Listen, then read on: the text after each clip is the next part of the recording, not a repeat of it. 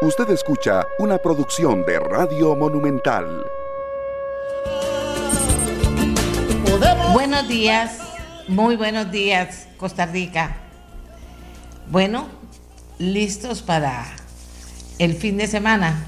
Ya hoy es viernes y nosotros también aquí listos para compartir algunas de las informaciones importantes y el análisis de algunos temas interesantes también en este programa. ¿De acuerdo? Ocho carrozas y 14 bandas darán color y ritmo al Festival de la Luz 2022, según anunció la Municipalidad de San José. O sea, vuelve el Festival de la Luz. Rebaja inconstitucional a canon de autobuseros abrió un hueco más de 4 mil millones, dice ARECEP. Y la sala cuarta anula rebajos para autobuseros en canon de ARECEP también para taxis y trenes. Diputados no consultaron a ARECEP en el 2020 y el 2021, según dice la Sala Cuarta. Grupos bancarios de Colombia expresaron interés en comprar el Banco de Costa Rica y esto lo dijo el propio presidente de la República, don Rodrigo Chávez. A 900 dueños de vehículos ya se les rebajó el monto del marchamo, asegura el ministro de Hacienda. CONAVI no requiere autorización para ajustar en 5.870 millones de colones las obras en circunvalación norte, dice la Contraloría General de la República. Y también tenemos que festejar con la gente de migración, especialmente con Rosibel, quien está, eh, ha estado toda la vida trabajando en migración porque se le ha otorgado, se le ha otorgado el eh, premio al pasaporte biométrico de Costa Rica como el mejor del mundo por su diseño. Y le, decimos felicidades a todos eh, los de migración, pero en particular a Rosibel en la gestión de pasaportes toda la vida, eh, porque cuando conversamos con doña Marlene Luna, la directora de migración esta mañana para reconfirmar la información, nos decía, bueno, en justicia eh, no fue en mi gestión, en justicia eh, hay que hablar de Rosibel, la, eh, la persona que se lleva los méritos en todo esto y que ha estado toda la vida trabajando en la Dirección General de Migración. Bien, en el mundo después de la euforia, las startups tecnológicas, oigan esta información, las startups tecnológicas se enfrentan a una posible recesión. Confirmado, expresidentes de Panamá, Martinelli y Varela, irán a juicio por sobornos de Odebrecht. Biden y Xi nos referimos a Estados Unidos y a China, se reúnen cara a cara el lunes para gestionar su rivalidad responsablemente, dicen ellos. Sin sorpresas y con Ronaldo como principal estrella, Portugal anuncia lista para el Mundial de Qatar. Ronaldo, ese será por mucho tiempo Ronaldo. FIFA prohíbe a la selección de Dinamarca usar en Qatar camisetas con el mensaje derechos humanos para todos. Fíjate vos. Qué horror. Bueno, es que la FIFA finalmente nunca podrá tener una explicación clara al tema de por qué en Qatar el mundial y no en otro lugar del mundo. Primero y segundo, el presidente de la FIFA dice que considera que fue un error. Eso lo estoy diciendo copiado textual de las informaciones. Y ahora la FIFA prohíbe a la selección de Dinamarca usar en Qatar camisetas con el mensaje derechos humanos para todos. ¿Por qué? Y los talibanes prohíben visitar los parques de Kabul a las mujeres, nuestros talibanes. Me río por no llorar, como comprenderán, ¿verdad? Qué horror.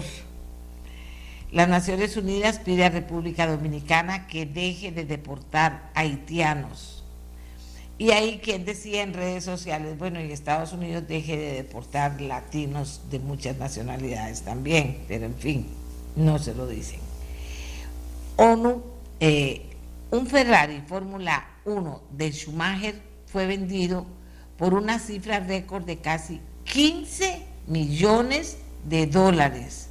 Imagínense ustedes, y a los que les gusta esto de los carros y las fórmulas, etcétera, eh, eh, seguro que dirán, claro, se lo, se lo merecía tener ese precio. El tema es que también hay gente en el mundo que compra carros de 15 millones de dólares. Y seguro es un carro más en la colección de 20 carros de por ahí los precios. Bueno, ¿qué tenemos para ustedes hoy en el programa?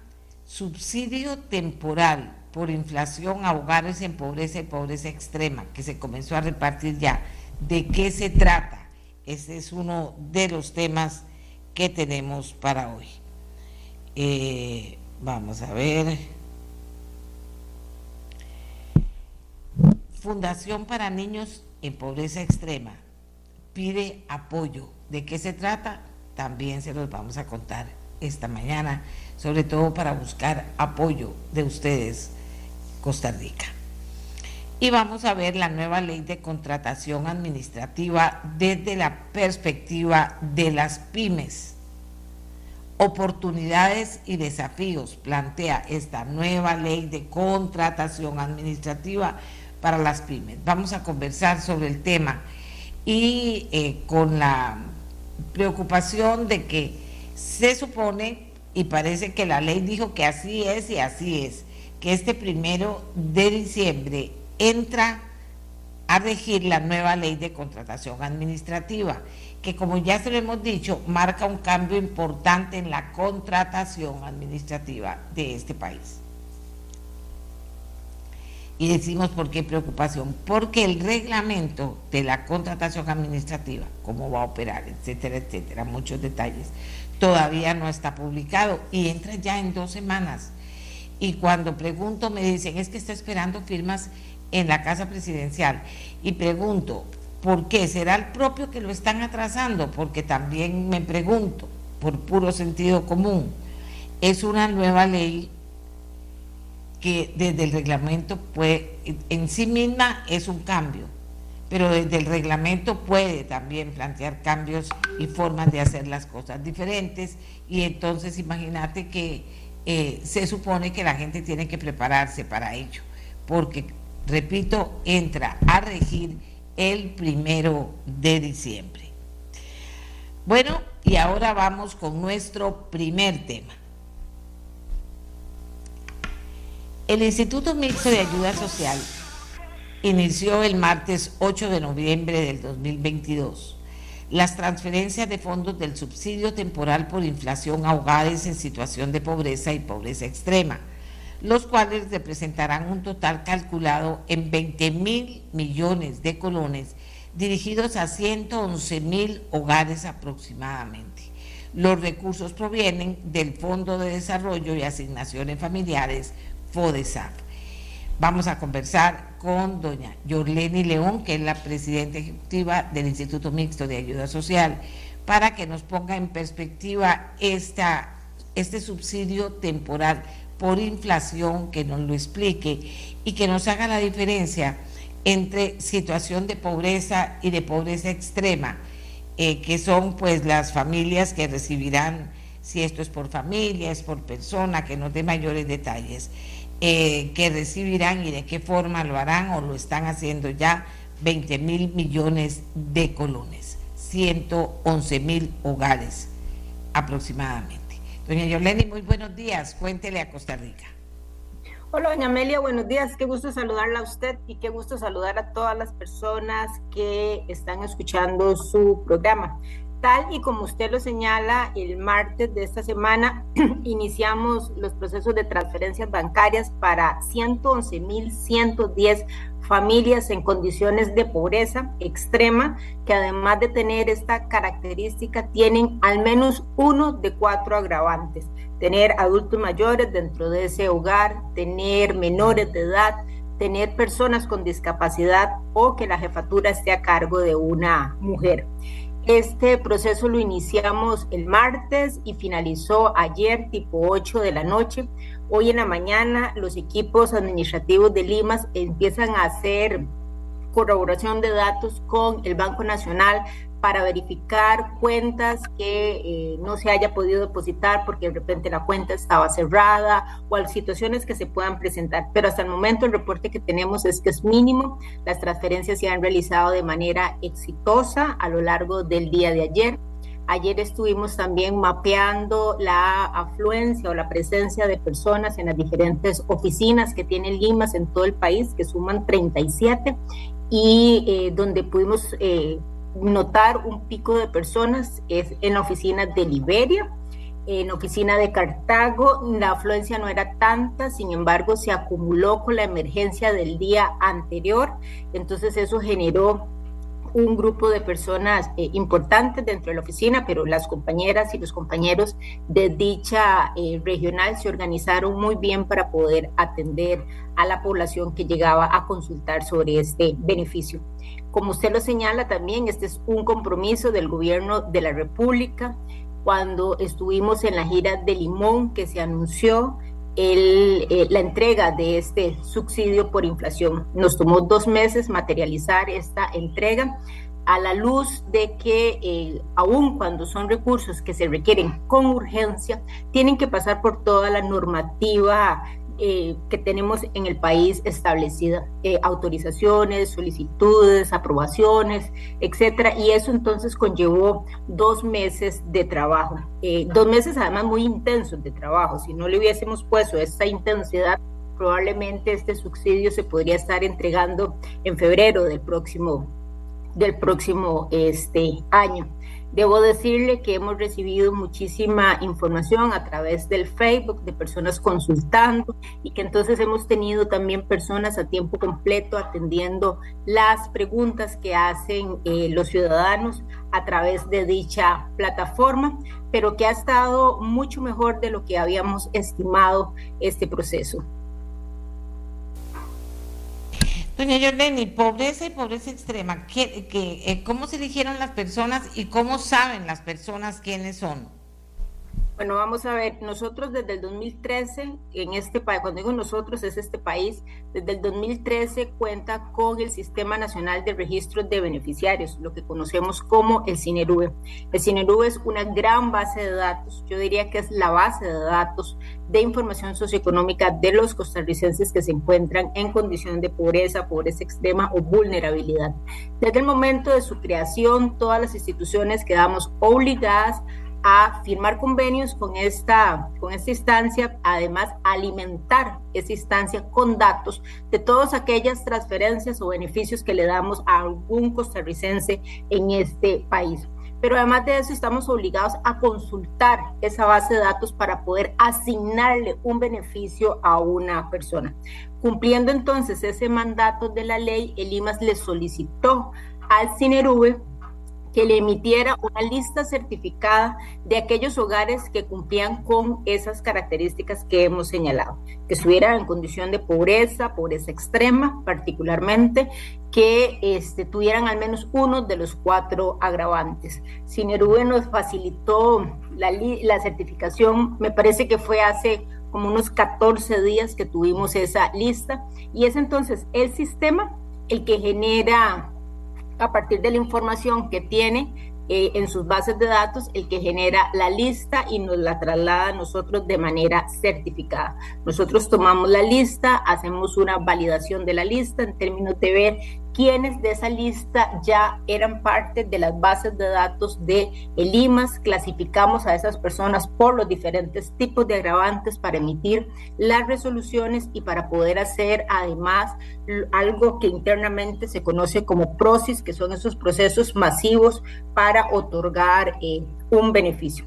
Pero en síntesis, la lista nos la otorga el CINERU, el CINERU entonces eh, es quien hace los sistemas, son los que generan esa calificación de las personas que se encuentran en pobreza extrema, en pobreza, en vulnerabilidad. Y esto lo hace a través de tres mecanismos, doña Amelia. Uno es la, la información que las instituciones reportamos a través de una ficha que se llama RIS, que es un registro institucional. En esa RIS nosotros ponemos, nosotros las instituciones llenamos los datos de los hogares eh, que vamos ubicando en todo el país. Este ejercicio lo hacemos aproximadamente unas 37 instituciones, 40 instituciones en este momento, pero la idea es ir incorporando cada vez más instituciones. Entre las instituciones más fuertes que alimentamos el CINERU está la Caja Costarricense de Seguro Social y estamos nosotros como como IMAS. Además de esta información entonces que nosotros aportamos, que es un levantamiento de las características de los hogares, el CINERUVE se alimenta de datos administrativos. Por ejemplo, la información eh, que tenemos en el registro, eh, de la propiedad. Entonces, lo que, los activos que nosotros tenemos ahí se reportan en esto. Los beneficios que nos da otra institución se reportan en esta base de datos. De esa manera tiene entonces una, un registro que es el levantamiento de la información que se suma con datos administrativos. Esa información se integra y se somete a un algoritmo que tiene el sistema y de esa manera entonces es que se establece la condición socioeconómica de cada una de las personas en este país. Entonces, hoy, cada institución que quiera otorgar un beneficio a una persona requiere entrar al CINERUBEN, verificar si esa persona tiene beneficios qué tipo de beneficios tiene, si se encuentra en pobreza, si se encuentra en pobreza extrema, si se encuentra en vulnerabilidad y a partir de eso tomar la decisión si otorga o no ese, ese beneficio. Por supuesto que como cualquier base de datos, eh, hay información que es necesario corroborarla en el campo porque no todo el tiempo coincide, son casos muy menores, pero efectivamente hay casos donde no coinciden. Ahí estamos estableciendo un protocolo que nos permita entonces, o un procedimiento que nos permita entonces a las instituciones, cuando aparece un caso con esas características, poder ir y validar esa información con, este, con el campo, ir y verificar si efectivamente las condiciones descritas en ese, en ese levantamiento de información que se dio inicialmente coincide con la realidad de esa de ese hogar, de esa persona, y si no coincide, entonces emitir una resolución que permita entonces hacer los ajustes necesarios en el caso particular de esa familia, de ese hogar, de esa persona. Yolene, pobreza, pobreza extrema y vulnerabilidad. ¿Cómo, ¿Cuál es la diferencia? Vamos a ver, pobreza extrema son aquellas personas que generan, que tienen un ingreso de hasta 77 mil colones por mes para poder sobrevivir. Ese dato nos lo da el INEC. El INEC es quien define cada año cuáles son los límites que tiene la que, estamos considerando el país como pobreza extrema, como pobreza. la pobreza son 114 mil colones por mes por persona y lo que no califica en pobreza extrema ni en pobreza pasa entonces al otro lado de la línea, por así decirlo, es vulnerabilidad. Son aquellas personas que no están en clase media, por ejemplo, y que cualquier situación particular que se da en el país rápidamente los ubica en condición de pobreza. Estamos hablando de personas que se encuentran en la informalidad, por ejemplo, que de repente se quedaron sin trabajo y que ese era su único ingreso y que entonces los, los ubica. O el tema de la inflación que tuvimos este año, doña Amelia. Por inflación nosotros tuvimos un número considerable de costarricenses que no estaban en el límite de la pobreza, pero que al incrementarse sustancialmente el precio de eh, la, inflación en general, pero el precio de los alimentos en particular, los ubicó rápidamente en condición de, eh, de, pobreza. Entonces es esa, esa población que está del otro lado de la barra de la pobreza, pero que ante los menores cambios en el país perfectamente o rápidamente más bien se vuelven a ubicar en la pobreza también rápidamente ¿verdad? logran salir de esa condición y volverse a ubicar del otro lado. Este próximo año, a partir de enero, vamos a trabajar con el Estado de la Nación, Cinerube, el IMAS, en el desarrollo de algunos modelos que nos permitan entender esos pasos rápidos que se dan de un lado al otro lado, de pobreza y vulnerabilidad. ¿Qué son los factores que facilitan ese movimiento de un lado hacia el otro y cómo poder entonces atender a esas personas que no están en condición de pobreza, pero que ante la menor cosa, repito, ante la menor situación, pasan rápidamente. Entonces, ¿cómo poder atender a esa población? Porque nos parece que requiere un trato diferenciado al trato que se le da a personas en condición de pobreza extrema, repito, 77 mil colones por persona por mes para sobrevivir y 114 mil colones aproximadamente por persona por mes para poder sobrevivir y ubicarse en condición de pobreza. Y, vamos a ver, ¿a quién se le entrega el dinero? ¿Al cabeza de familia, hombre o mujer? Cuando es una mujer, la cabeza de familia a ella. O sea, ¿cómo funciona? ¿Quién recibe el dinero? El dinero lo recibe doña Amelia, la persona que nos haya facilitado, el nombre que nos haya facilitado Cinerube, ¿verdad? Este, ellos nos facilitan la lista. Esa persona que viene en la lista, sea hombre, sea mujer, es la que tiene, eh, es a, nombre de quién se hace el depósito bancario o la transferencia corporativa. Nosotros no podemos variar esos nombres bajo ninguna circunstancia porque estamos al frente de una lista que es certificada. Entonces, este, yo en este momento no preciso porque no conozco la lista eh, en detalle eh, no sé exactamente cuántos hombres son jefaturas de hogar o cuántas mujeres tenemos de jefaturas de hogar, aunque uno podría pensar que son más, puesto que ese era uno de las condiciones para poderse, para poder recibir ese, ese beneficio. Pero en síntesis a su pregunta, eh, el depósito lo recibe aquella persona que viene anotada y que integra la lista certificada que fue entregada por Cinerube a Limas. Y eso tiene, está sujeto, digamos, a revisión. Eh, quiénes son las personas que integran esa lista, si se está cumpliendo con el objetivo, cómo funciona esa parte. Bueno, vamos a ver, este, nosotros partimos que la base de datos que nos entrega o la lista certificada que nos entrega el CINERUE es una lista correcta, ¿verdad? Eso en primer, en primer lugar. Eh, esto no significa que al final de este proceso de repente encontremos algún caso que no coincide en la calificación que traía en la lista con la realidad en el campo, pero me parece que eso sucede con cualquier otra base de datos y con otras y con otras listas, si fuera ese el caso. Pero en principio, entendiendo que esa es la base de datos a la cual las instituciones estamos obligadas a consultar para poder asignar un beneficio, pues partimos de el hecho que esa lista es una lista correcta y que nosotros la tomamos entonces para efectuar los, los, pagos. Eh, importante entender que esa base de datos, doña Amelia, es alimentada por instituciones. La caja costarricense o en el caso, el caso nuestro o algunas municipalidades que alimentan esa base, eh, esa base de datos. Y que entonces, además es una base de datos que es alimentada por personas profesionales en, las áreas eh, sociales, que tienen las condiciones necesarias para eh, incorporar los datos de manera eh, correcta. ¿Cómo se podría, cómo se evalúa este proceso?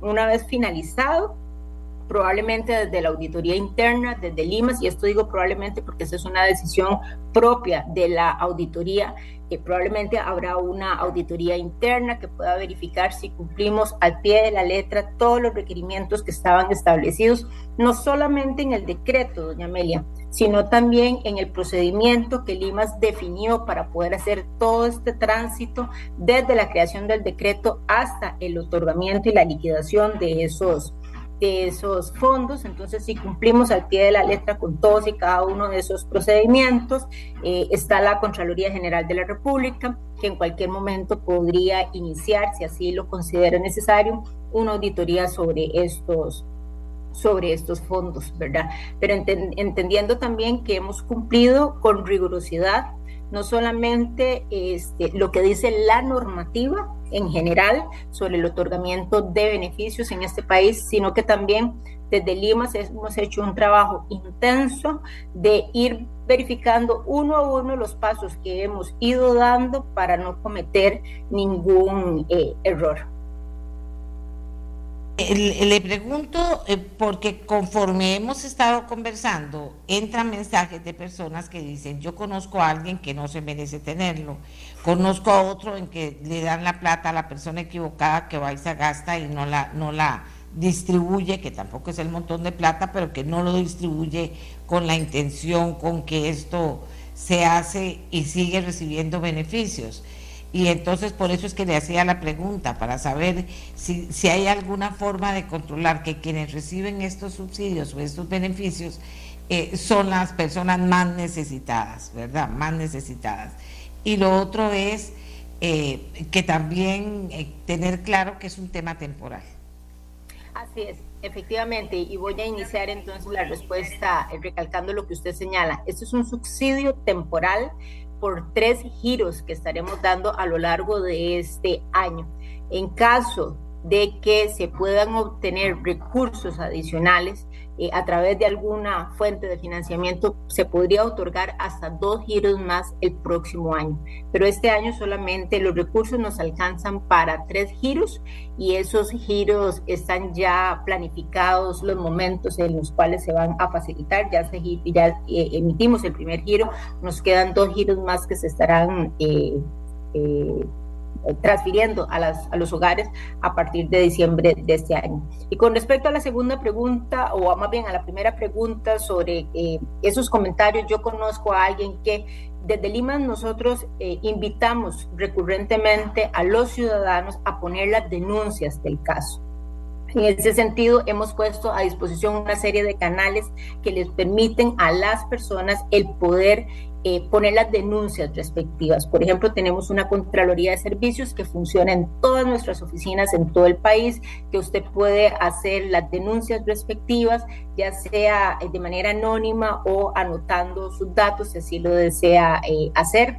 En nuestra página web también puede ingresar y poner las denuncias del caso, pero además tenemos una Contraloría de Servicios que se toma muy a pecho esas denuncias que se ponen y entonces hace las verificaciones del caso para eh, lograr concluir si efectivamente la persona denunciante lleva o no razón y en ese sentido tomar las medidas del caso o si la persona denunciante está equivocada con lo que está planteando. Pero la mejor forma de saber, doña Amelia, si efectivamente la persona, le estamos otorgando los beneficios a la persona de forma, eh, a la persona correcta y de forma correcta, es que la misma ciudadanía nos ayude a hacer control político, eh, perdón, control ciudadano en este sentido y eh, se pueda emplear estas estas herramientas, aunque puedo decirle, doña Amelia, que en la, en la, mayoría de los casos, en la mayoría, en la inmensa mayoría de los casos, los beneficios se otorgan de forma correcta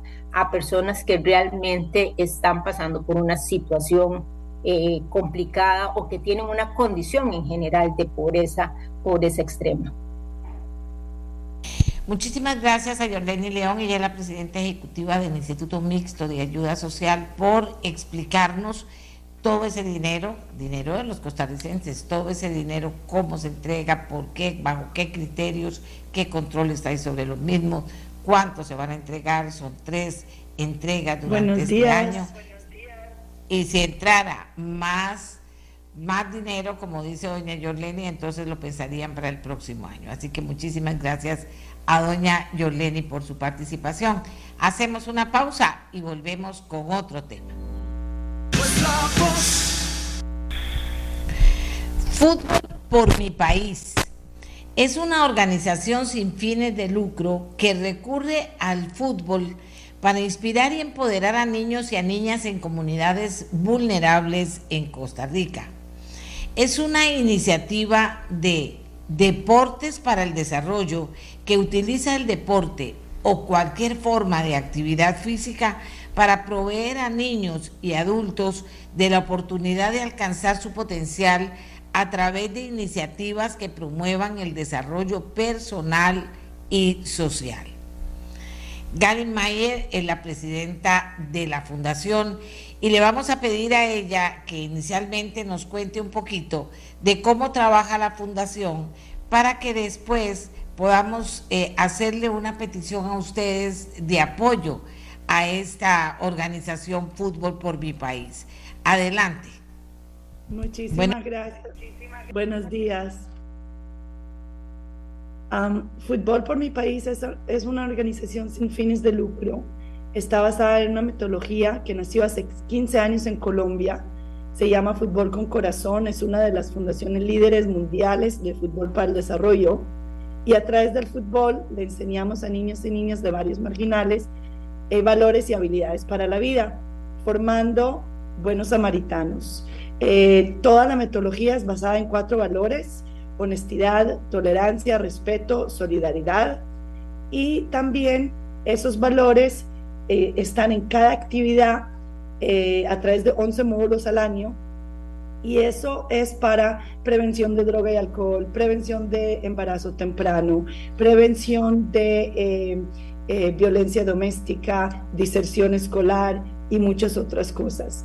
Genera eh, una actividad gratis para los niños y las niñas, donde después de escuela o no en horario escolar, ellos tienen entrenamiento dos veces a la semana por hora y media y cada 15 días por hora y media.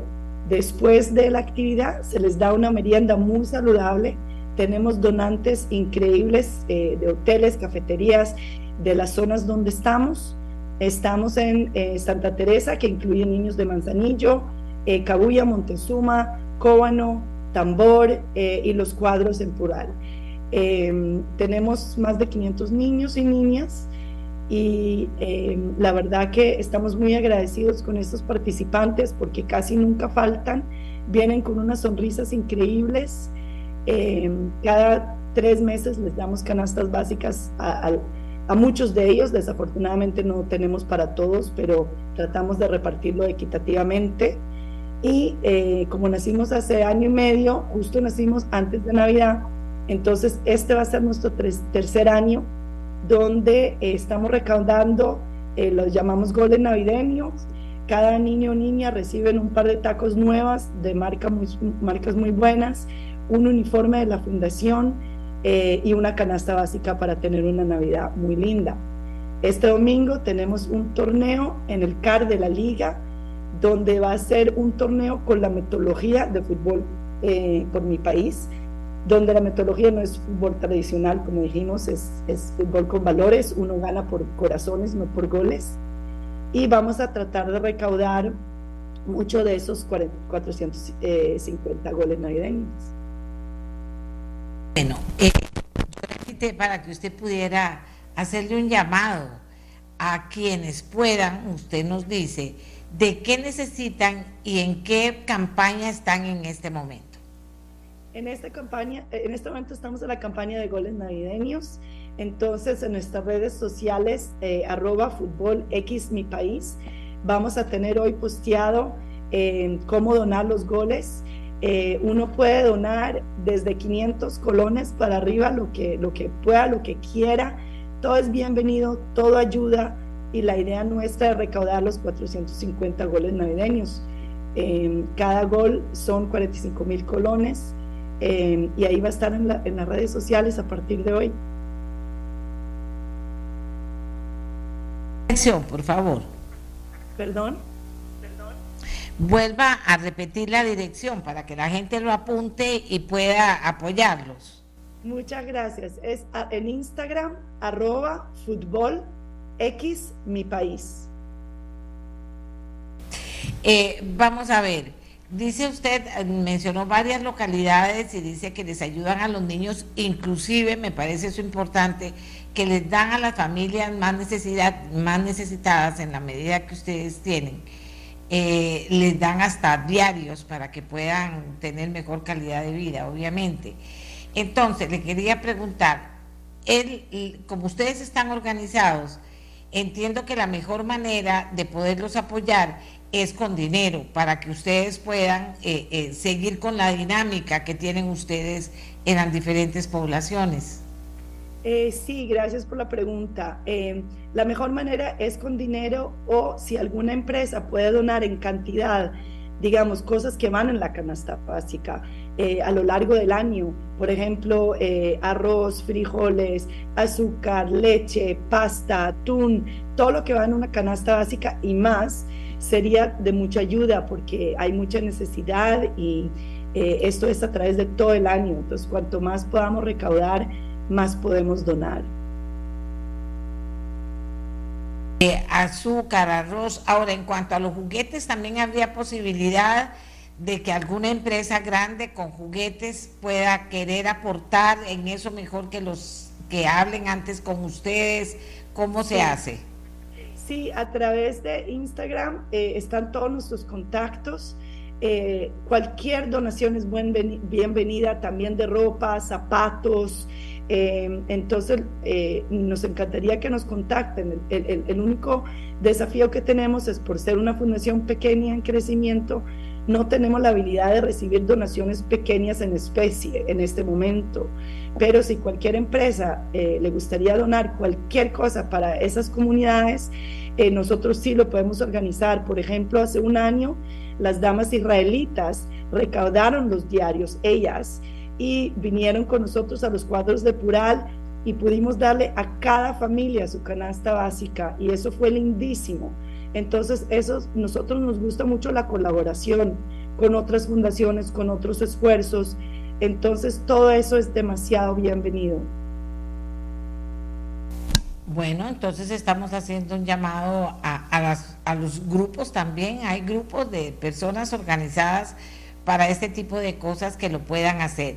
Eh, eh, ¿De qué tamaño son los niños? Los niños son de 8 años a 17 años, niños y niñas. Es que la fundación, los entrenos son mixtos, de niños y niñas. Entonces, en todos los entrenos hay los dos géneros. Pues son mixtos, qué bonito. Sí, eh, porque muy bien. Una, de las, una de las cosas más lindas es que estamos trabajando en comunidad. Entonces, en los entrenos eh, hay partidos eh, al final del entreno, que son como igual que el entreno mixtos, y eh, no hay árbitro, porque en la vida no hay árbitro.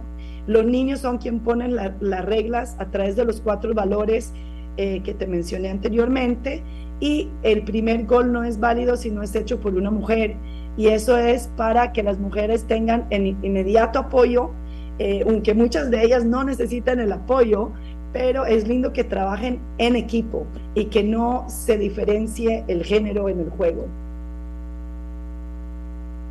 Y, que ya tienen bastante tiempo de estar con eso. ¿Cómo, cómo eh, cree usted que eso ya está marcando una forma diferente de hacer las cosas?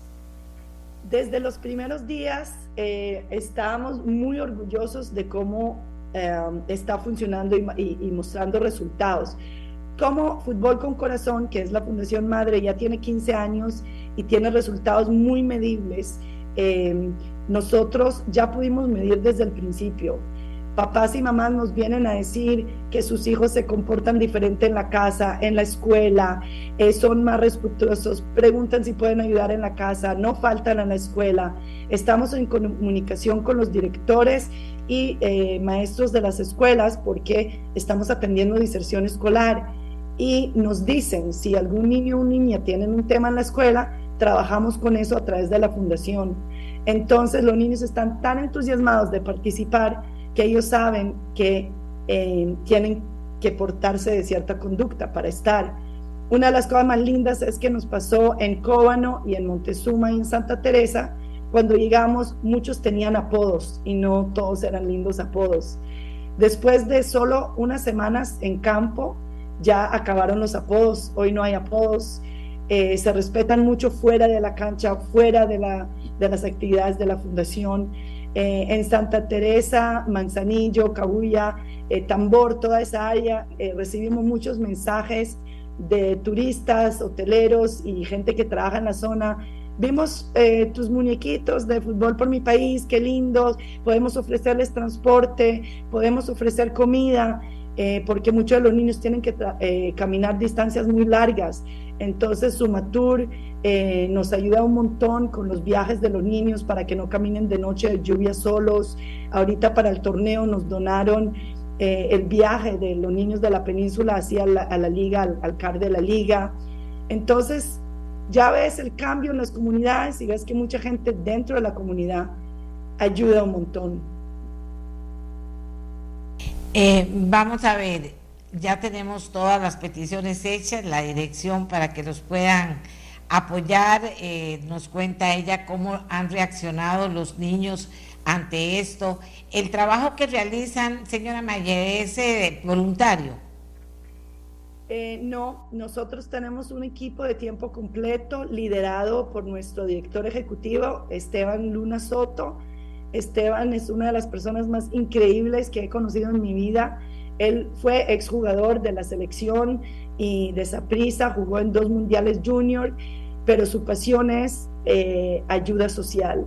Y él se ha entregado 24/7 al programa, tiene entrenadores increíbles que trabajan para él eh, tenemos una entrenadora que juega en División 1 de fútbol eh, y ha ganado premios de fútbol playa y de goleadora, pero ella se dedica todo su tiempo eh, en la fundación y los entrenadores son pagados, el resto tenemos voluntarios que ayudan en las canchas. Tenemos a Don Edwin en Santa Teresa que nos ayudan picando la fruta de merienda, abriendo y cerrando la cancha. Eh, los voluntarios aseguran que las canchas realmente cortaron el césped, que si hay que limpiar, nos avisan, porque parte de lo que hacemos es eh, aseguramos que las canchas estén limpias y seguros para nuestros niños y niñas. Entonces eso requiere de muchos voluntarios comunitarios. Tenemos muchos mamás y papás que vienen a ayudar con la merienda o donan eh, muchas veces la merienda. Es un esfuerzo muy lindo comunitario. Eh, bueno, ya para terminar, eso le quería preguntar sobre las canchas. ¿Cómo hacen para, para conseguir canchas y poder eh, hacer sus entrenamientos habitualmente?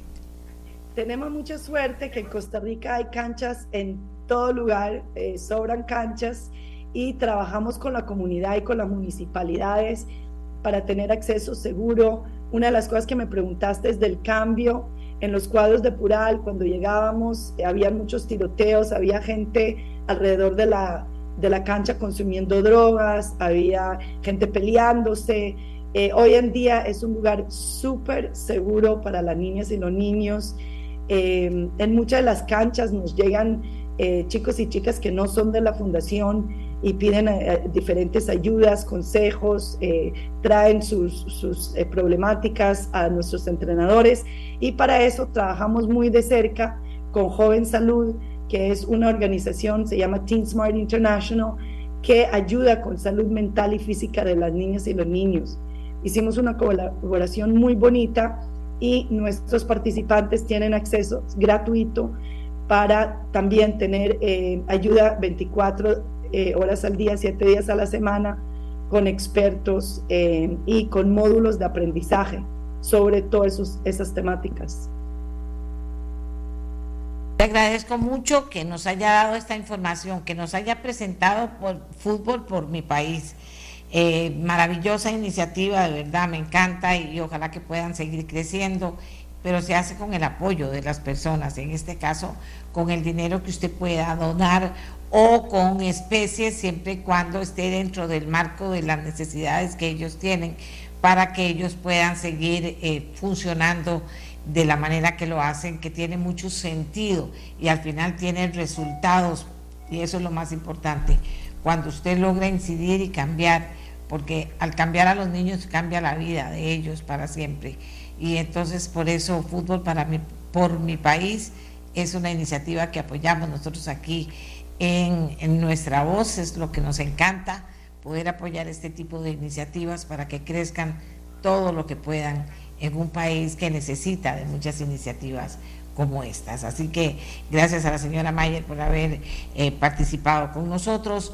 Vamos a hacer otra pausa y volvemos con otro tema. Atención a todas las pymes de Costa Rica, que son chopotoscientas. Atención a todas las pymes. Vamos a trabajar con ustedes esta mañana en relación a la nueva ley de contratación administrativa, que suena muy, ¿qué es eso? Muy difícil, no, no muy difícil, no, es lo que va a tener que comenzar a ser diferente para contratar para contratar, para que lo contraten, para cumplir. Entonces vamos a repasar qué es esta nueva ley de contratación administrativa y luego vamos a ir eh, atendiendo cuáles son los desafíos los desafíos y las oportunidades que tienen las pymes para utilizar de la mejor manera posible esta nueva ley de contratación administrativa. Hacemos, como les decía, una pausa y ya regresamos. Amigos y amigas, vuelvo a repetir el tema. Oportunidades y desafíos para las pymes en la nueva ley de contratación administrativa. Tengo para conversar esta mañana a Victoria Hernández, investigadora del Observatorio del Desarrollo de la Universidad de Costa Rica, profesora de la Escuela de Administración Pública, tiene una maestría y tuvo un gran contacto con las pymes cuando fue ministra de Economía en la pasada administración. Entonces conoce el tema de las pymes y también el tema de la contratación administrativa. Bien. Y también tengo al licenciado Alfonso Liao Molina abogado, socio de Táctica Estudio Legal con 18 años de experiencia que ha estado involucrado con el tema de contratación administrativa. Y también a Yanina Montero, que es una empresaria, que nos va a dar sus puntos de vista. ¿Por qué estamos haciendo este ejercicio? Bueno, le vamos a pedir a don Alfonso Liao Molina que empiece recordándonos qué es esto de una nueva ley de contratación administrativa para que después de eso podamos eh, ir desarrollando la introducción de este tema y cayendo en lo que nos interesa, que todas las pymes estén atentas a poder sacarle el mayor provecho a esta nueva ley, tener desafíos, pero también oportunidades que aprovechar. Esa es la intención, no es el primer programa que vamos a hacer sobre el tema de cómo usar de la mejor manera la nueva ley de contratación administrativa.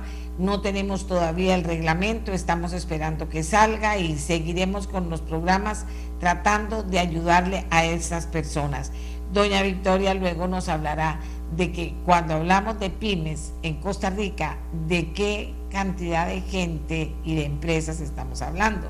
Pero comencemos con el licenciado Alfonso Liao los saludo a todos y le doy la palabra a usted, don Alfonso. Buenos días. Buenos días, doña Amelia. Un gusto en saludarla, igual a doña Victoria y a todos los que estamos en este programa y a todos los que nos escuchan. Eh, sí, el, el primero de diciembre, actualmente, nosotros nos regimos por lo que es la ley de contratación administrativa y su reglamento. A partir del primero de diciembre del 2022 entra en vigencia la Ley General de Contratación Pública y el reglamento que se tiene que emitir. Entonces va a existir un, un cambio a partir de la entrada en vigencia de esta nueva ley en relación con ciertas modificaciones. Modificaciones no porque es una nueva ley, pero ciertas figuras nuevas que se introducen. Y para el caso de pymes, por ejemplo, existen algunos cambios que vienen en, este, en esta ley, en esta propuesta de reglamento, que entraremos a verlo cuando hablemos de esas oportunidades. Pero el tema principal es que actualmente, a partir del primero de diciembre, existe un cambio en la normativa que regula la contratación administrativa, que es el mecanismo que utiliza eh, las instituciones públicas para realizar sus compras. Excelente. Doña Victoria, programa dedicado a las pymes. ¿De qué población y de qué estamos hablando cuando hablamos de las pymes en Costa Rica? Bueno, doña Amelia y compañeros, siempre es un placer y a todos eh, las personas que lo siguen por radio y por, redes. Vea, doña Amelia, muy, muy pertinente, este, es un gusto estar aquí, muy pertinente volver a poner el tema sobre la mesa. Y tal vez le comento, nosotros venimos trabajando toda esta cuantificación del parque empresarial desde dos instancias, desde el Observatorio del Desarrollo de la UCR y desde el Observatorio de la UNED este, hace rato. E imagínense que según el registro por patente municipal, hoy tenemos un parque empresarial activo de 143 mil pymes. Pero según registros del Banco Central, hay alrededor de 95 mil pymes. Más o menos la gente que se inscribe como pyme, no, el dato podría cerrar el año fácilmente en unas 30 mil pymes. ¿Qué significa cuando se inscriben? Es muy importante tener una cierta condición de formalidad o una condición de formalidad más bien para que yo pueda accesar. Entonces, hoy tenemos eso. Pero el tema de estimular la compra pública del Estado hacia la pyme o de proveerse de servicios es un tema que tiene larga data. El reglamento de la ley 8262, que es la ley que regula, digamos, todo el comportamiento del parque empresarial, la ley de fortalecimiento de la micro, pequeña y mediana empresa, en el 2006 emite en uno de sus apartados estimular por parte del Estado la compra de la pyme. Y pues eh, indistinto, como bien lo plantea usted, esto es un tema indistinto de gestiones políticas, se han emitido decretos puntuales para fortalecer la compra, las compras regionales de parte de las pymes hacia, el, digamos, del Estado hacia las pymes. Entonces, tenemos un reglamento que desde el 2006 habla de eso, tenemos un decreto de compras públicas regionales, tenemos otro decreto que se firmó, eh, creo que fue el año pasado, que, fomenta que, que el aparato estatal le compre a la industria nacional. Entonces, ¿por qué, ¿por qué esto es importante? No porque la ley lo diga, más bien la ley lo manifiesta porque es una necesidad de la pyme a la hora de diversificar sus ingresos, no tener un proveedor único, sino que poder ir además aprendiendo a competir en, una, en, en igualdad de condiciones y generar a la vez ingresos que le permitan llegar a su etapa de madurez como pyme. Entonces, es un conjunto de instrumentos lo que necesitamos siempre y del concurso de muchos para que las pymes sean sostenibles. Entonces, yo creo que el tema es completamente válido. Seguimos trabajando, refrescando esto de cara a temas del sector empresarial, sabiendo que el aparato y la política pública estimulan muchas cosas, pero que podemos saber otros actores que apoyemos el quehacer en el parque empresarial. Bien, tenemos planteado el tema y la preocupación de que eh, todavía no está el reglamento y eso, voy otra vez con el abogado Liao, eso en qué situación nos pone, porque que, para que la gente pueda entender por qué estamos insistiendo tanto en el tema del reglamento porque podemos hablar de unas cosas, pero, pero no sabemos si cambiaron otras. ¿Usted nos puede explicar, señor Liao, por favor? Eh, sí, doña Amelia, en este momento el, el reglamento lo que viene es a complementar la ley de contratación administrativa. Entonces ahí van a existir regulaciones adicionales que eh, van a normar todo el tema de las contrataciones que se establecen en la ley y se van a ampliar los conceptos o ampliar esas normas donde van a, vamos a ir de los temas un poquito más generales a lo específico. Entonces, la importancia del reglamento es que tengamos ese instrumento normativo necesario para, para que tengamos el panorama completo de la forma en que se va a contratar bajo la nueva regulación.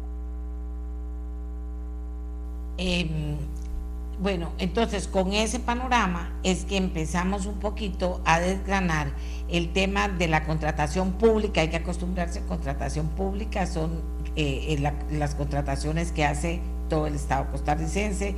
Entonces, contratación pública para diferenciar de la que hay en la actualidad, lo que sería la nueva ley. Eh, doña Victoria, cuando estamos frente a la, desde la perspectiva PYME, cuando estamos frente a la, a la nueva ley, ¿qué qué preocupación o qué reacción se tiene. Más bien veámoslo, doña Amelia. a ver, convirtamos, convirtamos la preocupación en, oportunidades, que eso es lo más importante. Digamos, yo soy una pequeña empresa que abastezco o servicios de catering, o puedo dar mantelería, puedo vender uniformes, puedo vender servicios de apoyo este, en informático o de seguridad. Yo soy una pyme. Tenemos mucho de eso, ya vimos. El parque empresarial es inmenso. Eh, se concentra mayoritariamente en servicios y se concentra mayoritariamente en la gran área metropolitana. No significa que no tengamos pymes en el resto de los, digamos, la concentración anda más o menos ha bajado, pero anda como entre un 60-40, como toda la actividad económica del país que se concentra mucho en, en, la, en la gran área metropolitana. Entonces, ¿qué tenemos que buscar? Bueno, ¿cómo hago yo para ser competitivo? ¿Verdad? ¿Cómo hago yo para, primero, tener capacidad para escalar? Digamos, tal vez yo venda un producto en muy pequeña escala y yo digo, ok, con esta oportunidad. ¿Y por qué es, por es tan importante la ley?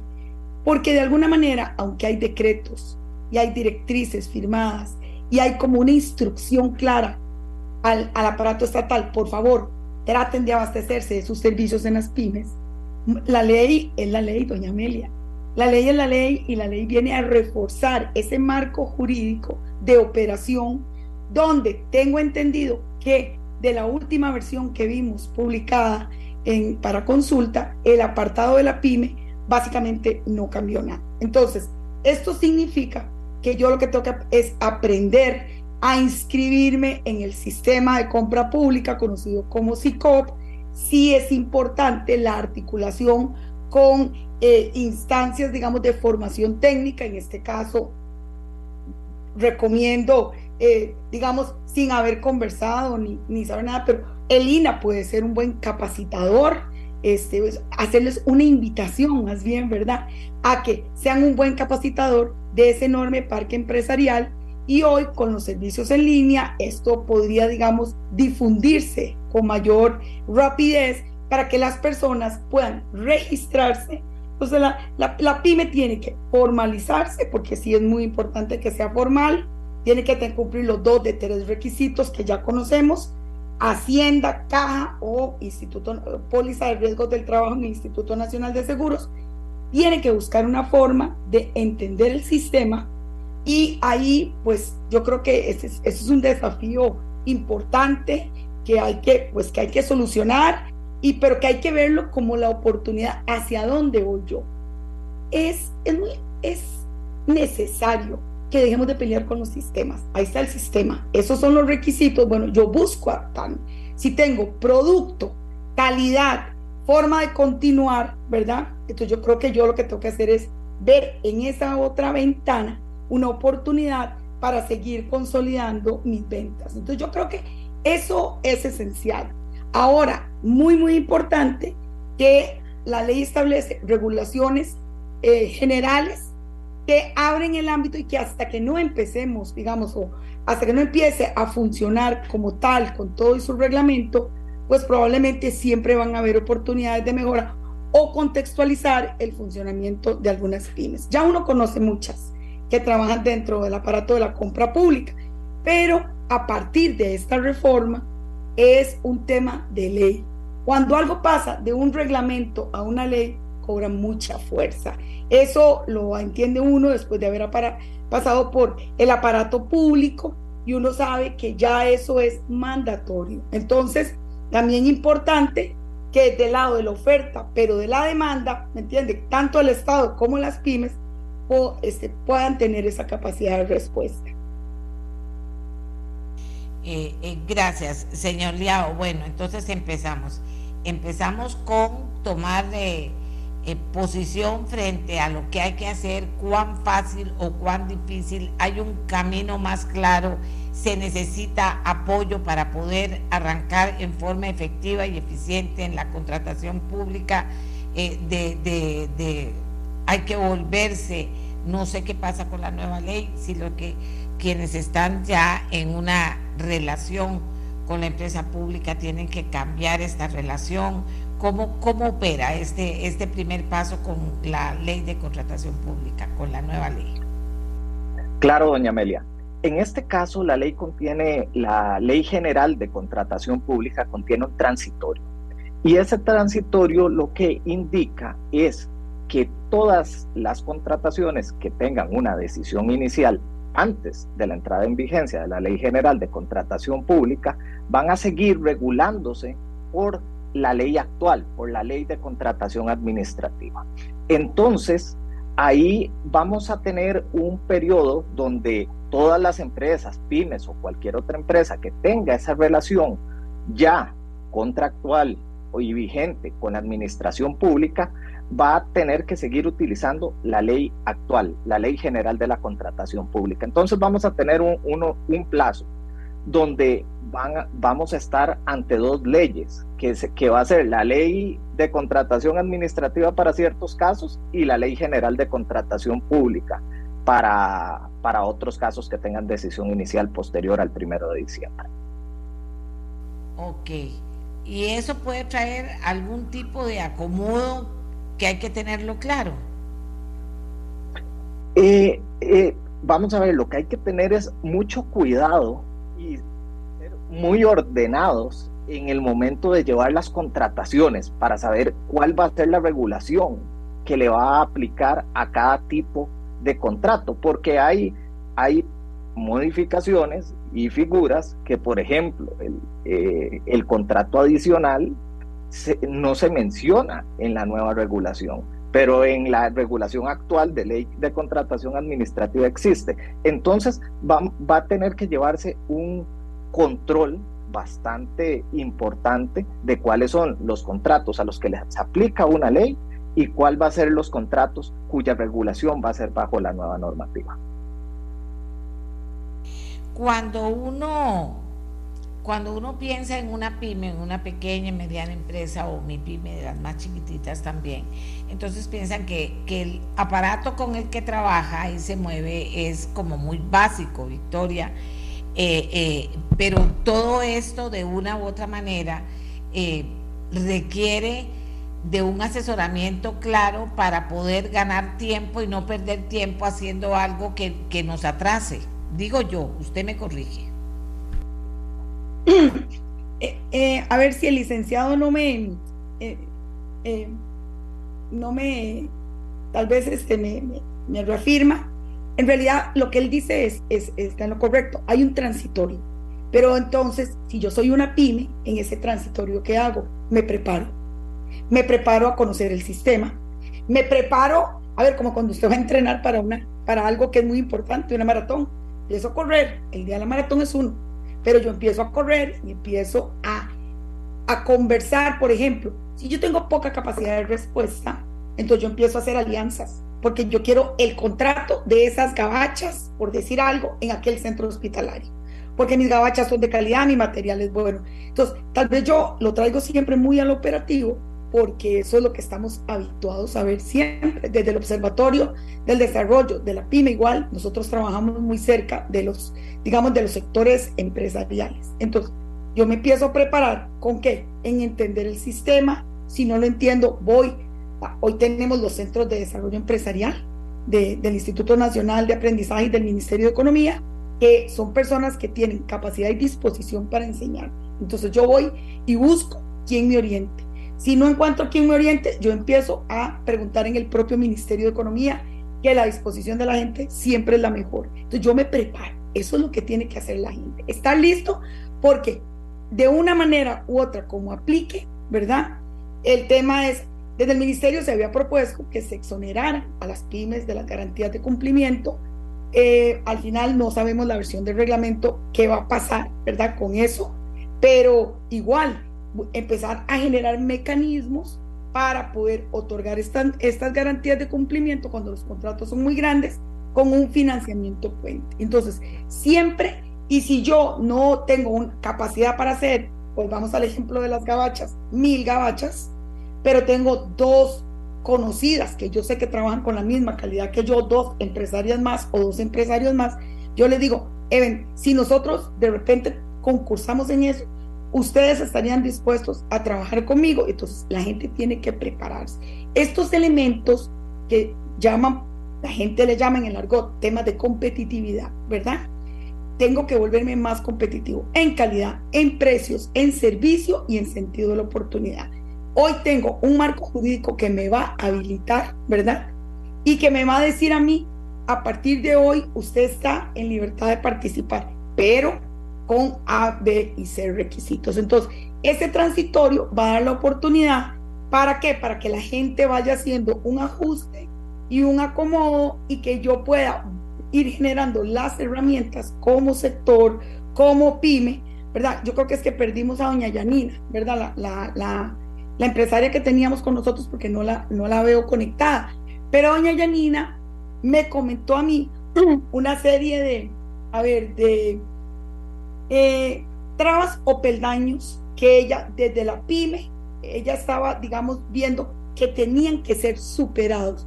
Pero yo creo que eh, en el, en el marco de la positividad y de construir y de ver que cada escenario que le abre a uno un mercado, eh, le trae a uno al mismo tiempo nuevos desafíos, lo que la gente tiene que ponerse es proactiva y no decir, no, esa ley es muy difícil. No, no, tan difícil va a ser para una empresa grande como para una empresa pequeña. Pero entonces hay que arrollarse las mangas, doña Amelia y compañeros, y, y ponerse a competir. Eso es. Ok, ese eh, es una oportunidad que plantea desafíos, digámoslo así, señor Liao. Eh, y el tema es prepararse. Y prepararse eh, a veces puede, o sea, prepararse puede ser el principio de una gran historia de triunfo, pero prepararse mal puede ser más bien un retroceso en lo que venía haciendo, o me equivoco, señor Liao, usted que está con todo este tema de las leyes. Claro, claro, doña Amelia, toda la razón, siempre hay que prepararse para estos nuevos desafíos, estas nuevas regulaciones donde todos tenemos que adaptarnos y también, por lo menos con base en lo que está en la ley y el borrador del nuevo reglamento, hay muchas oportunidades para pymes. Digamos, hay ciertos cambios que favorecen a las pymes. Un ejemplo, el tema de que podrían existir alianzas de pymes con grandes empresas. Se introduce lo que es la posibilidad de que la administración pueda otorgar porcentajes adicionales cuando una subcontratista sea una pyme en contrataciones de bienes y servicios. ¿Qué beneficio tiene eso? El beneficio tiene que tiene es que las grandes empresas van a estar muy interesadas en estas áreas de bienes y servicios en llegar a algún tipo de tener un subcontratista que sea una pyme porque le va a brindar mayores posibilidades de ganar una licitación con base en estos puntos adicionales y también le va a generar el acceso a la pyme tal vez a proyectos que debido a que son muy grandes y por temas de experiencia, capacidad financiera, etcétera, no podrían tener acceso. Entonces, como diríamos popularmente, es un ganar-ganar. La empresa va a obtener un beneficio de poder obtener esa licitación en mayores posibilidades y la pyme de acceder a estos proyectos de un poco de mayor envergadura.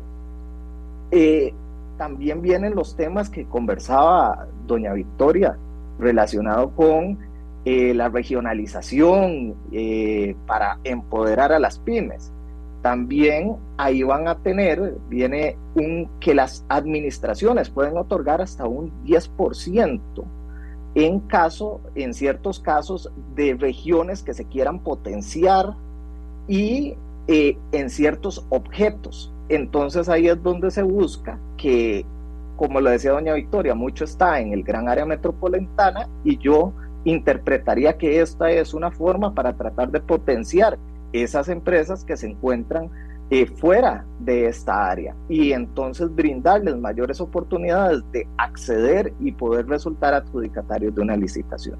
Entonces, sí es importante, como usted lo dice, doña Amelia, esta preparación que tienen que tener todas las pymes eh, de cómo va a operar la nueva eh, regulación para poder sacarle provecho y ver cuáles son esas oportunidades que se abren y abrir ese panorama.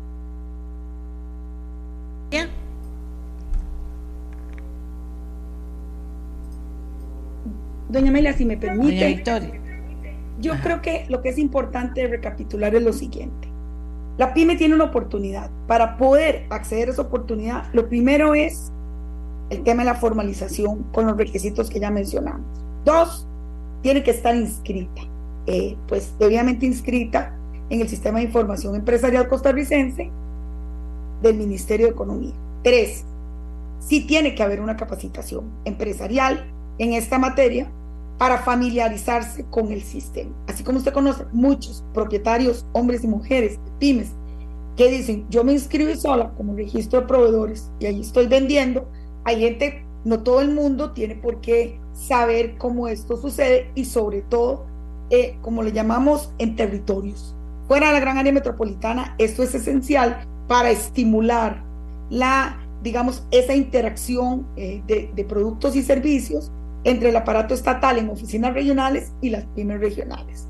Luego, es muy importante pues que las entidades financieras que correspondan, si hay que aportar garantías que ya son significativas, pues ante el cumplimiento y los requisitos, una trayectoria que pueda tener la pyme de estar vendiendo servicios, de estar bien calificada, me explico, pues puedan ofrecer estos financiamientos eh, este, de manera, eh, digamos, expedita que le permita a la pyme cumplir con, con, la, con la oferta de servicios. Y muy importante lo que, pues, lo que regula la ley o, o, el reglamento que tiene que ver con cuánta prontitud la pyme va a recibir el pago de vuelta, porque pues hay un flujo de caja que es importante ahí y pues uno necesita eh, cualquier, cualquier empresa, cualquier persona que venda productos y servicios, recoger rápidamente pues aquel producto, aquel servicio, el flujo financiero que corresponde para, para seguir operando, porque eso se convierte en un capital de trabajo. Entonces yo creo que estos cuatro o cinco elementos que hemos recapitulado, más lo que plantea el licenciado en materia de que hay un transitorio, da espacio para prepararse, esperemos la última versión de ese reglamento, que no tengo la menor duda que va a ser amigable para la pyme.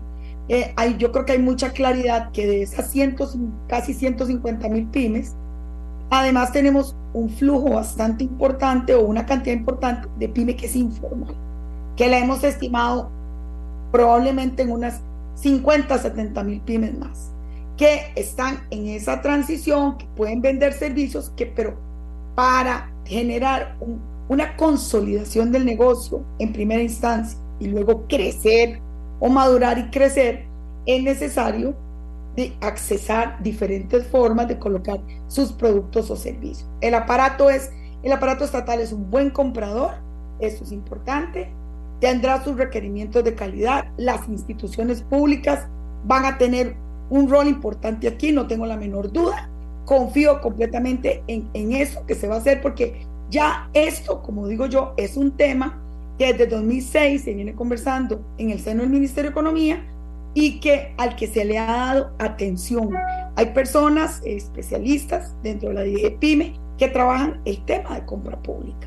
Hay este, profesionales muy calificados que yo estoy segura que ya están orientando las baterías para apoyar al sector de la pyme con la articulación. Recuerde que los ministerios no, no hacen, uno no, uno no, el ministerio no tiene la capacidad para salir y decir, vengan a capacitar a 200 pymes, pero puede articular los esfuerzos necesarios y estoy seguro que si se abre una oportunidad, muchas pymes así lo van a querer. Bien, aquí hay un comentario, quien lo quiera eh, eh, tomar, creo que más bien para, para Victoria. Según el Estado de la Nación en el 2021, del 100% del Producto Interno Bruto, solo cuatro cantones, Alajuela, Heredia, San José y Cartago, produjeron el 46.6, el 44.6%. Y si comparamos esta cifra con lo que producen cuatro regiones, Chorotega, Pacífico Central, Zona Brunca y Huetar Caribe, estas juntas produjeron un 18%, o sea, 32 cantones de la periferia costarricense, los cantones costeros producen menos de la mitad de lo que producen cuatro cantones centrales del país ¿Cómo tomamos este aporte, doña Victoria? Eh, lo que conversábamos muy al principio y casualmente ayer en el Observatorio del Desarrollo que estábamos celebrando nuestro 25 aniversario, que estábamos con un profesor de la UNAM de México, ya que, que, interesante, hablando sobre esos modelos de desarrollo a nivel de territorio.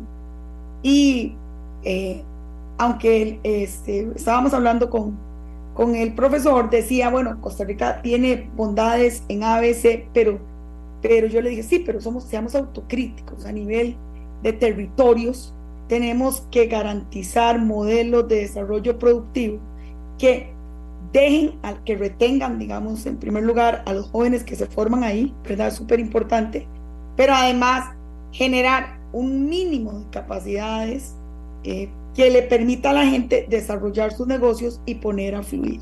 Entonces, bueno, hemos, se han venido este, trabajando, hay esfuerzos importantísimos, tal vez yo creo que es, es importante el apoyo este, que se le ha dado este, desde el Ministerio de Economía, Francisco, al modelo clusters. Creo que es el otro día estuvimos en el encuentro nacional de clusters y me parece que sigue siendo un modelo vigente. Ante, ¿Qué es cluster? Bueno, un poco lo que planteaba el licenciado. Tener una empresa tractora que va a generar un encadenamiento de servicios con muchas pequeñas empresas.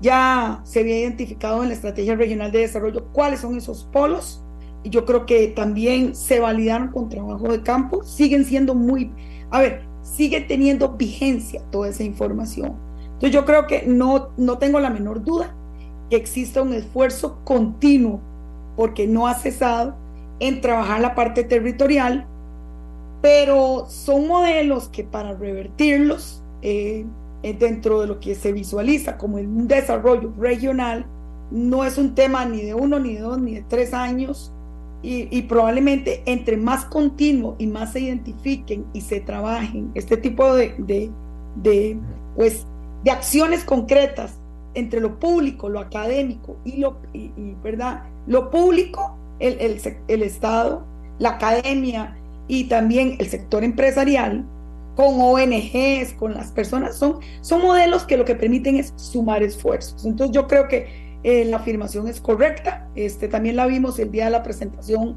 hace poco, como tal vez cuatro semanas del informe de desarrollo humano de Naciones Unidas. Y bueno, no, a muchos nos gusta entender esa teoría y generar programas aplicados que, que puedan llevar eh, un granito de arena a los diferentes territorios. Y en eso, doña Amelia, estamos trabajando intensamente. Eh, tanto desde el Observatorio del Desarrollo como el Observatorio de la Microempresa, entendiendo que la pyme es un motor de desarrollo y que eso nadie, o sea, no puede estar en discusión jamás, pero que hay que generar capacidades y hacer puentes y apoyar al aparato público. Es complejo, entonces lo que estamos buscando hacer es en la línea más constructiva. Elementos que tenemos hasta ahora, señor Liao, eh, ¿cuáles serían las diferencias fundamentales entre la ley de contratación administrativa que tenemos y la nueva ley de contratación pública eh, por parte del Estado. ¿Cuáles serían esas diferencias para prestarles atención también y para darse cuenta en, dónde hay que moverse investigando más o preparándose más? Eh, claro, doña Amelia, hay, hay muchos cambios importantes. Eh, un tema, por ejemplo, saliéndome un poco ya del tema de pymes, sino hablando desde un punto de vista más general, es que se cambia, hay, una, hay mucha reducción de plazo, hay reducción de plazo para interponer recursos, por ejemplo. Existen las figuras, se introduce la figura de las sanciones por recursos temerarios, que esos son prácticamente lo que busca es evitar la presentación de recursos eh, que no tengan fundamento. Eh, existe también la figura de la caducidad, que es que si que en, en un plazo de seis meses si no existen determinadas acciones, el procedimiento fenece. Eh, entonces se elimina, por ejemplo, la garantía de participación, eso ya del todo se elimina.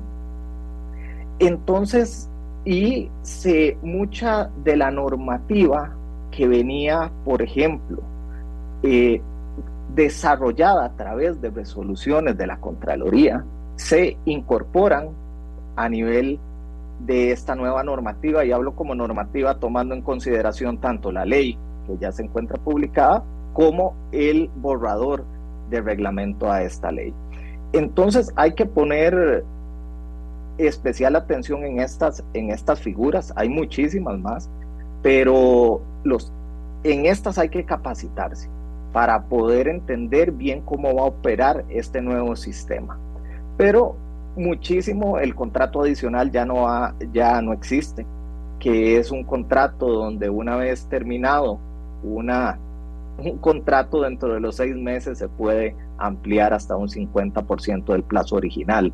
Entonces son modificaciones que sí hay que poner atención y por eso es que hay que tener mucho orden en cómo, cuál, en cuáles licitaciones soy adjudicatario o estoy participando para conocer cuál va a ser la normativa que debo utilizar y que van a ser las reglas para ese concurso y también para la ejecución contractual. Eh, doña Victoria. Señora. Usted es una mujer muy positiva. ¿Qué le preocupa a usted de todos esos cambios que va a haber que, que, las, para que las pymes puedan estar preparadas en todos esos cambios, ¿verdad? Eh, a mí me preocupa que eso se convierta en un mamotreto de ley, que las pymes se enreden mucho, eh, que no busquen los apoyos necesarios, que a veces es mejor invertir un poquito en buscar un apoyo necesario y que, y que se atrasen, ¿verdad? Porque día de atraso eh, del día en que no se gana la plática que uno está esperando, doña Victoria. Doña Amelia, lo que pasa, eh, bueno, yo, concuerdo con usted en que soy muy positiva, eso sí, lo concuerdo, eh, porque siempre lo que me gusta es vislumbrar escenarios que aunque signifiquen un desafío, son una oportunidad y que no hay cambio que cuyo ajuste, ¿verdad? No nos mueva un poquito a todos a, nivel empresarial, a nivel institucional, me explico. Entonces, la gente, lo que, eh, eh, esa capacidad, esa resiliencia, que ya el, la persona que es emprendedora y tiene un negocio ya es resiliente, ya lo es por naturaleza, ha pasado por muchos estadios. Entonces, yo creo que ese es un tema. Dos, quitémonos la idea, ¿verdad? Eso es un discurso que traigo ahora que volví a profundizar en los estudios y que además, pues obviamente por el aprendizaje y todas las experiencias que, pues, que, tuve la oportunidad de tener y que continúo teniendo con el sector de las pymes. No hay tasa de mortalidad de la pyme. Antes de, a la pyme se muere a los tres años. Eso es un dato obsoleto. Eso es un hecho que ya no sucede. Por el contrario, tenemos clara evidencia por estudios que la pyme alcanza un nivel de madurez a los tres años. Ok, en ese ínterin, un poco lo que hemos venido también conversando en otros espacios, digamos, donde estamos trabajando es, hay que replantearse la ruta del negocio y hay que estar continuamente renovando. Ok, hoy tenemos un escenario de renovación. Aquí hay uno. Ah, compra pública. Ok, yo quiero ver si yo califico. Y no importa, aunque los, los, los, la, las, a ver, las condiciones que presenta la ley, ¿verdad? Que las, que realmente ofrecen un panorama bastante razonable, para que la pyme compita, me permite a mí pensar cuál de mis productos, tal vez no todos los productos o servicios que yo tenga, eh, son objeto de ser colocados, digamos, por medio de la, de la compra estatal. Pero bueno, ¿qué, ¿qué productos o qué servicios yo sí puedo ofrecer? ¿Cómo los consolido? Entonces, no es, no es un tema, digamos, de que, no, a ver, no, nunca nada de esto es sencillo, pero nunca nada es sencillo para la persona que emprende y que tiene un negocio y que ve su día a día. ¿Qué es lo importante? En los negocios, las ventas pico son buenas, como decir, las temporadas de turismo, pero los, las personas que tienen un pequeño hotel lo que quieren son inquilinos todos los días. Ok, esta es una forma alternativa de garantizarse un ingreso si yo logro suplir un mercado con puntualidad, con calidad, con eficiencia, entonces lo que sí es pertinente es buscar ese acompañamiento que los que creemos en los modelos de acompañamiento sabemos lo útiles que son. Hemos visto no uno, ni dos, ni cinco, más de cinco mil casos. Yo he visto más de cinco mil casos exitosos de personas que se dejan acompañar y hay instancias creadas para el acompañamiento de manera que yo pueda pulir mi producto o mi servicio y ajustarla a las condiciones de esta ley. Entonces yo creo que sí es importante eh, el, desafío. ¿Qué es, ¿Qué es preocupante? La única preocupación que tengo es, este, a ver, la institucionalidad de la pyme, ya voy a explicar qué estamos entendiendo por eso, no es fuerte, doña Amelia no, no logramos consolidar conforme pasan los años. Yo tengo 20 años de estar en este tema, 20 años. No logramos consolidar una Cámara Nacional de Pequeña Empresa que reúna 500 pymes, ¿me entiende? ¿Por qué? Porque la, la persona que se dedica a un, pequeño, a un negocio de pequeña escala está muy ocupada haciendo de todo un poquito y tal vez siente que esa parte de agremiación va a restarle tiempo. Entonces, cuesta, tenemos pymes de Costa Rica con quien trabajamos. Casualmente la semana pasada estuvimos en, en, la, en, la provincia de Guanacaste con empresariedad femenina. Y muy importante, con esto se trabaja desde la UNED, y muy importante lo que se consolida en el esfuerzo por seguir apoyando y ayudarles a las empresarias a dar saltos cualitativos. Perfecto. Pero no existe una cámara de agremiados y agremiadas que sean vocería y entonces que gestionen por el grupo de personas.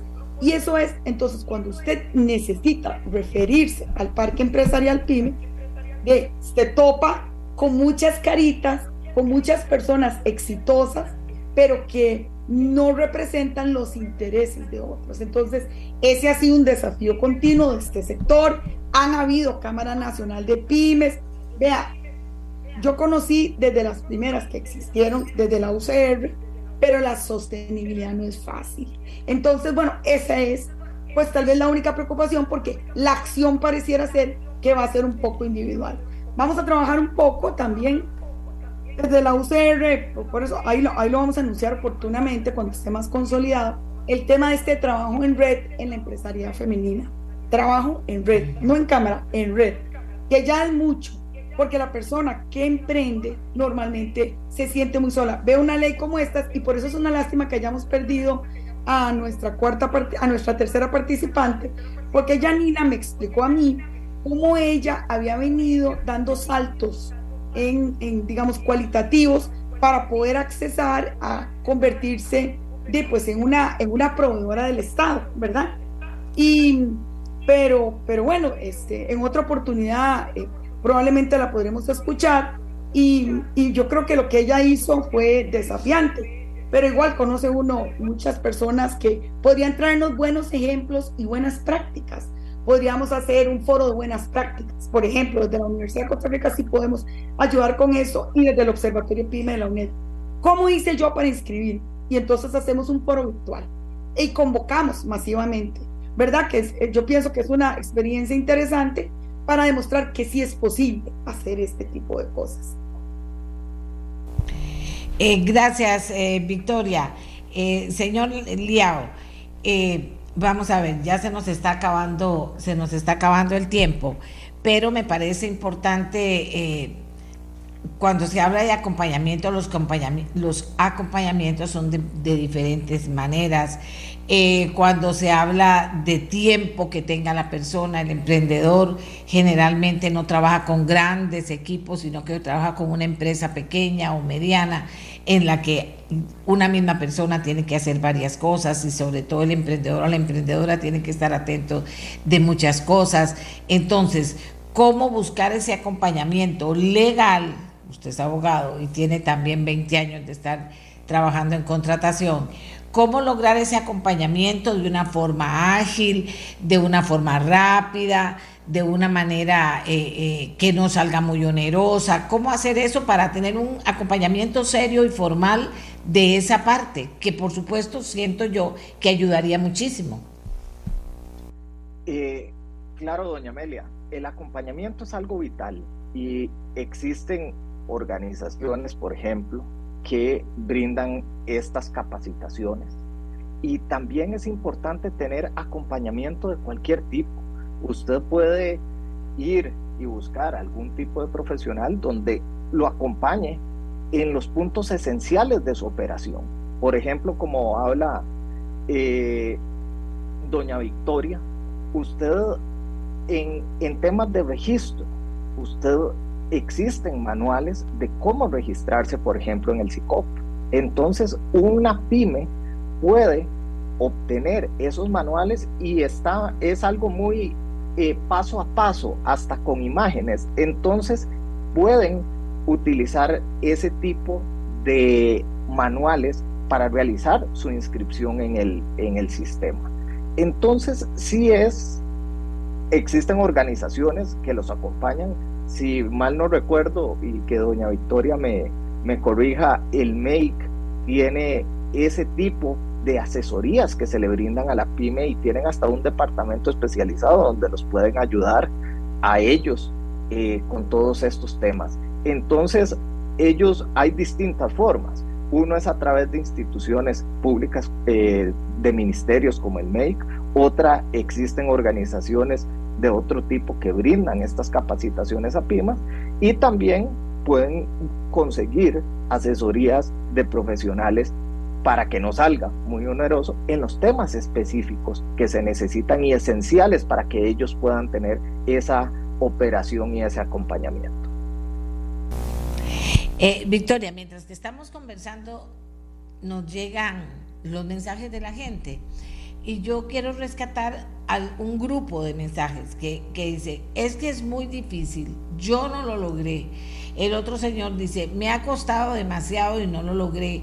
Y yo entiendo que para poder acceder a la nueva ley de contratación o a la contratación a la ley de contratación pública, tengo que estar inscrito. Me parece que lo han dicho un par de veces en el programa. Y entonces me ha costado mucho. Eso de me ha costado mucho, ¿qué tan cierto es, doña Victoria?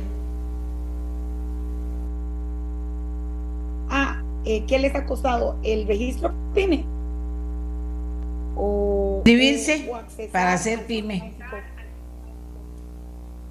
A lo que no, no, ninguno me habla de la diferencia, me dicen que inscribirse para hacer una pyme. Bueno, em,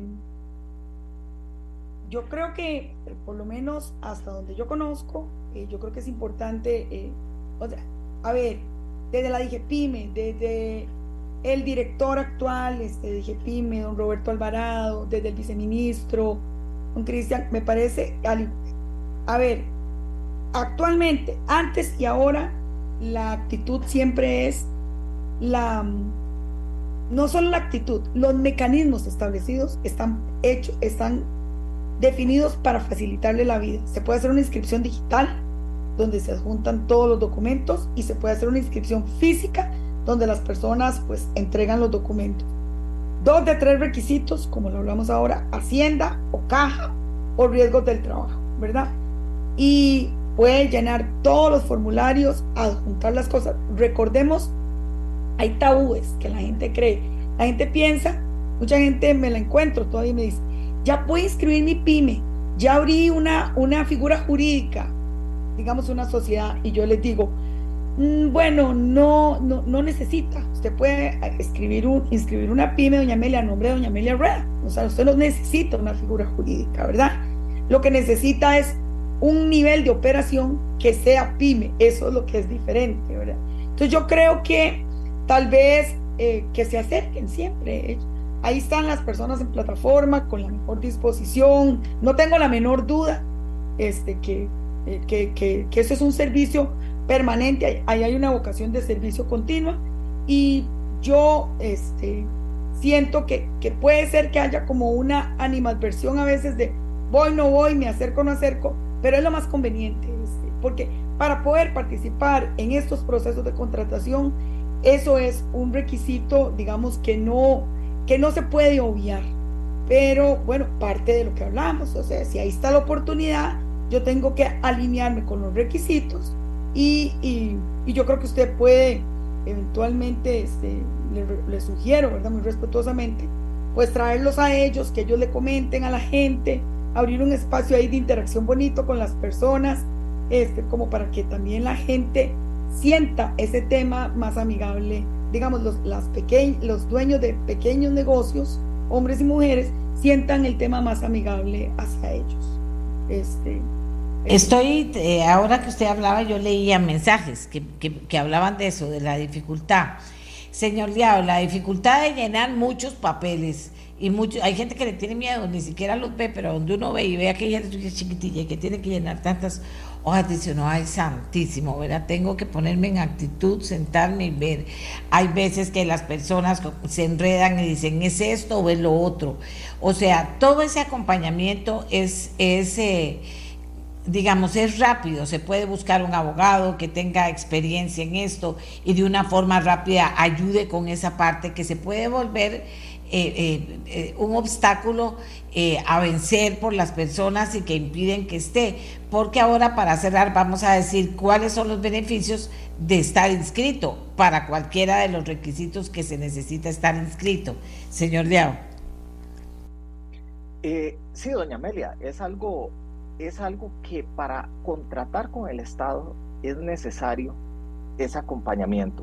Yo, yo lo veo así porque también existen varios temas que son formales que eventualmente un incumplimiento de un punto podría excluir toda la oferta de ese potencial oferente.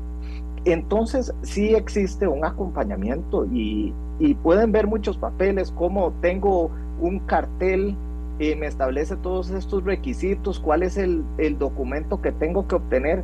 Eso con un buen acompañamiento es algo que muy fácilmente se logra solucionar porque existen muchos términos que se utilizan y obligaciones de cumplimiento al momento de ofertar que se les puede complicar a las personas.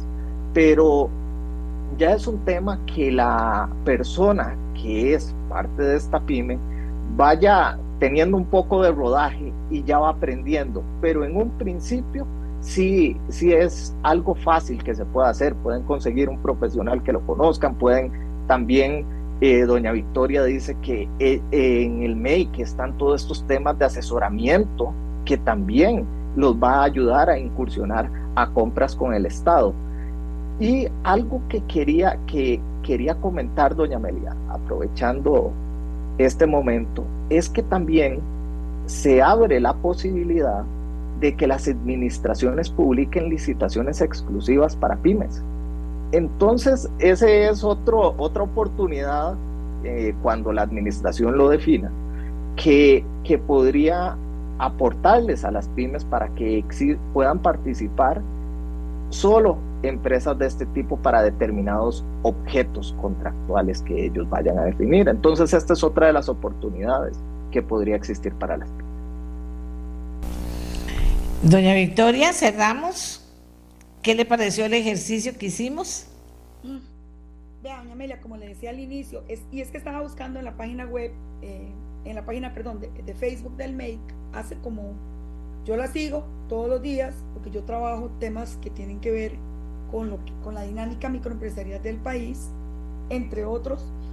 Y hace poco salió también una lista de todos los beneficios ya actualizados de inscribirse como una, este, como una MIPYME. Y a mí me llamó la atención porque casualmente este, eh, un yerno me había mandado a preguntar lo mismo.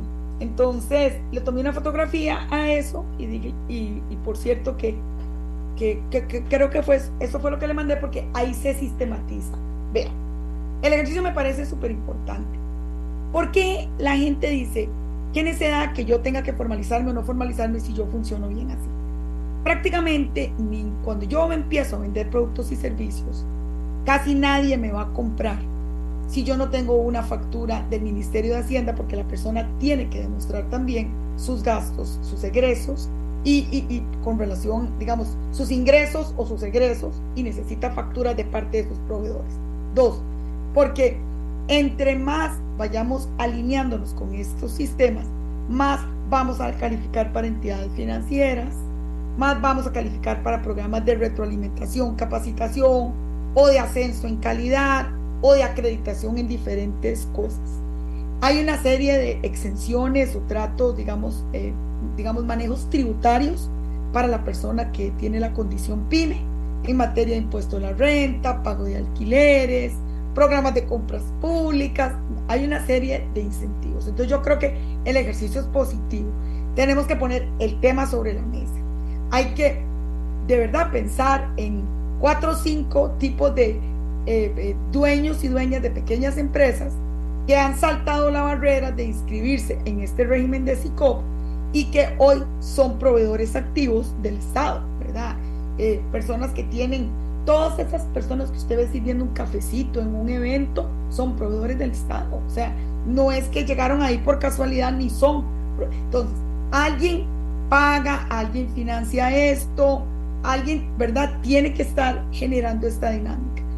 Las pymes, aparte de reinventar sus modelos de negocio, deben de diversificar sus proveedores. Eso es esencial.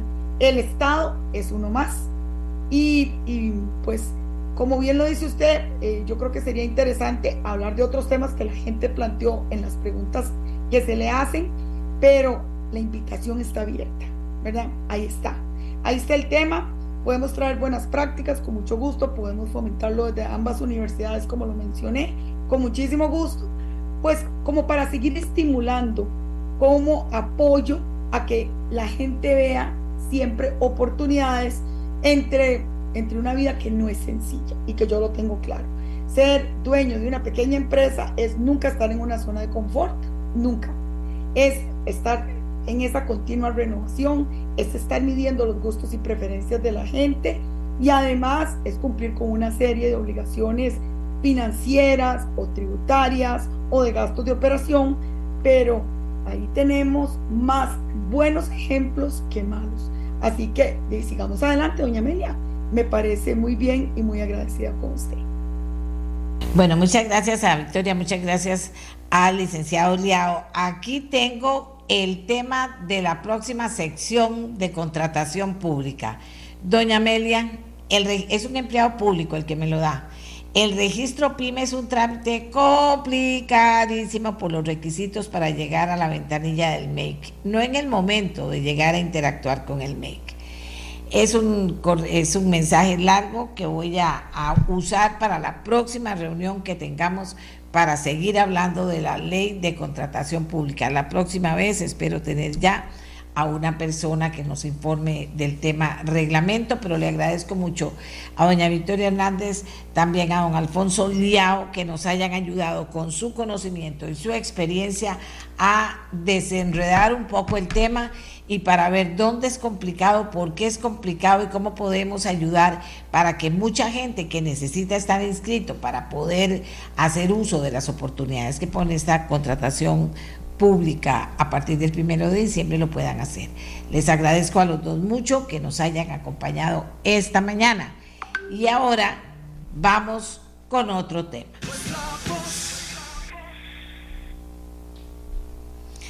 Bien, les decía al inicio del programa, dice uno que con ilusión, porque las buenas noticias siempre nos ilusionan, les decía que... Eh, Costa Rica vuelve a ser número uno en el mundo.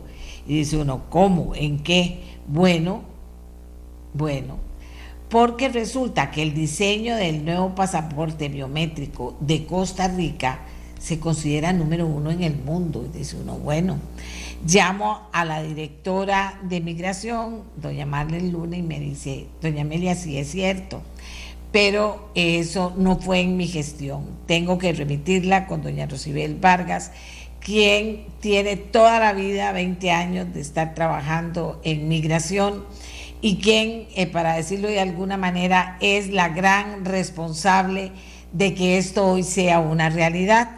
Ya tenemos a doña Rosibel Vargas y yo creo que sí, que sí vale la pena conversar con ella. Rosibel, cuéntenos esta historia y la felicito. Buenos días a todos los oyentes del programa Doña de Nuestra Voz de Doña Amelia Rueda. De verdad que, muchas gracias por el espacio. Eh, hace unos años hemos trabajado en el proyecto del pasaporte biométrico, el cual se implementó en el 7 de marzo de este año, pero antes hubo todo un trabajo, todo un equipo de trabajo eh, para este, elaborando, ¿verdad? Y diseñando el, este, este, este pasaporte. Eh, ¿Me escuchan? Sí, señora, muy bien. ¿Cuál es el premio que le dan al pasaporte? Bueno, el premio no es en dinero, pero es un reconocimiento. Nosotros hicimos una una articulación con, la marca Essential Costa Rica para de Procomer. Este, con ellos hicimos esta articulación para que un costarricense por primera vez, yo tengo 47 años de estar en la institución trabajando en, en la gestión de migraciones y siempre quisimos como un sueño que un costarricense pudiera diseñar el pasaporte de Costa Rica, porque el pasaporte siempre se diseña por las, la empresa que nosotros hayamos contratado y es una empresa extranjera. El premio es el reconocimiento al trabajo que se realizó con, con Essential Costa Rica de Procomer, con la marca país, porque nuestro pasaporte lleva impreso el pasaporte biométrico, la marca país, Essential Costa Rica, y en la cual es ese diseño fue hecho por una persona costarricense. Entonces, ese es el reconocimiento. Participaron varios países, pues poniendo sus pasaportes y nosotros, Costa Rica, pues fue premiado. Pasamos a la final en octubre y ayer este, se dijo que Costa Rica tenía el primer lugar como el mejor diseño del pasaporte en el mundo.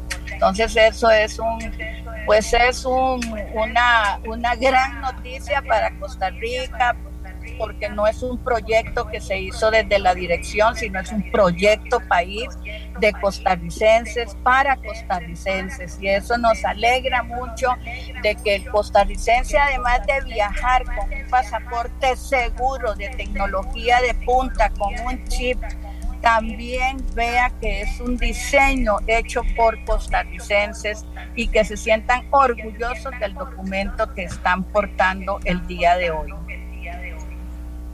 ¿Y cómo se sintió usted? ¿Cómo se sintió después de tantos años de soñar con algo así que resultara tan bueno y tan excelente para competir y ser número uno en el mundo?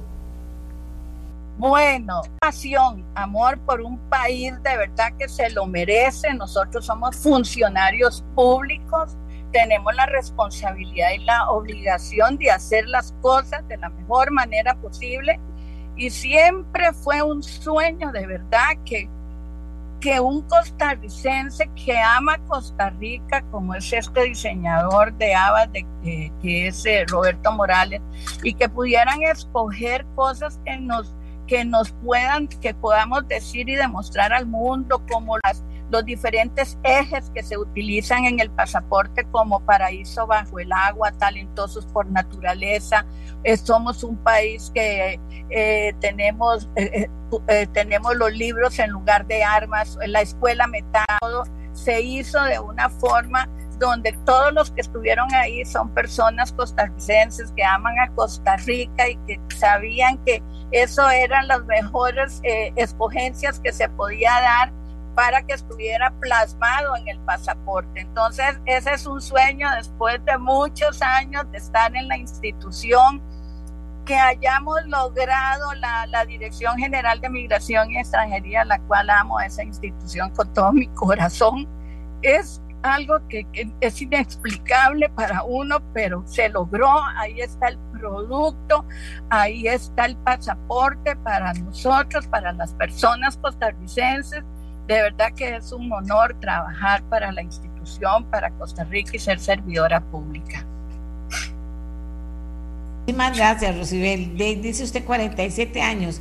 Fíjese que de la primera vez que fui a migración, yo hace 47 seguro, 45 años, ahí estaba Rosibel. Y siempre con un... Eh, con una actitud de servicio muy especial, Rosibel. Me, me, me, llena de orgullo y es un honor para mí tenerla y, y, y, las palabras suyas para expresar por qué siente alegría de haberle regalado a este país un pasaporte que fue el mejor en el mundo luego de competir de manera importante. Así que bueno, felicidades a usted, a todos los que participaron y a toda migración, porque todos estoy segura que lo están celebrando, Rosibel. Sí, sí, muchas gracias, doña Amelia, por el espacio, de verdad. Siempre también la admiramos mucho a usted por su trabajo, siempre, toda la vida. Y de verdad que que nada más es, es un grano de arena que ponemos para todos los costarricenses que se sientan orgullosos de este país, que la esencia es cada uno de nosotros que portamos ese pasaporte, no es el pasaporte en sí, eso es lo que es Costa Rica, pero la verdadera esencia es cada uno de nosotros y es lo que vendemos a otros países en el mundo. Gracias. Ella es Rosibel Vargas, funcionaria hace 47 años de Migración y Extranjería en Costa Rica y que se considera que fue la artífice, la que motivó, la que sacó adelante y la que finalmente, luego del trabajo que hicieron, eh, pues lideró este proyecto con el que Costa Rica en una competencia gana el primer lugar, el número uno en pasaporte en el mundo. ¿De acuerdo? Bueno, y ahora sí, se nos acabó el tiempo con buenas noticias. Eso es, bonito y es bonito ver la historia que hay atrás de este premio que recibe Costa Rica. Más bonito todavía. Nos vamos, amigas y amigos, contentos eh, para preparar el trabajo este fin de semana con que vamos a recibirlos el lunes a las 7 de la mañana. Y a todas las pymes que nos han escrito, vamos a seguir haciendo programas para las pymes y las no pymes sobre contratación pública, el nuevo modelo para irle ayudando a ustedes a prepararse y de la mano de la información que le podamos dar en este programa, se le puede hacer mucho más fácil trabajar con esta nueva ley de contratación pública que también promete muchas cosas buenas para Costa Rica. ¿De acuerdo? Nos vamos. Hasta el próximo lunes a las 7 de la mañana. Este programa fue una producción de Radio Monumental.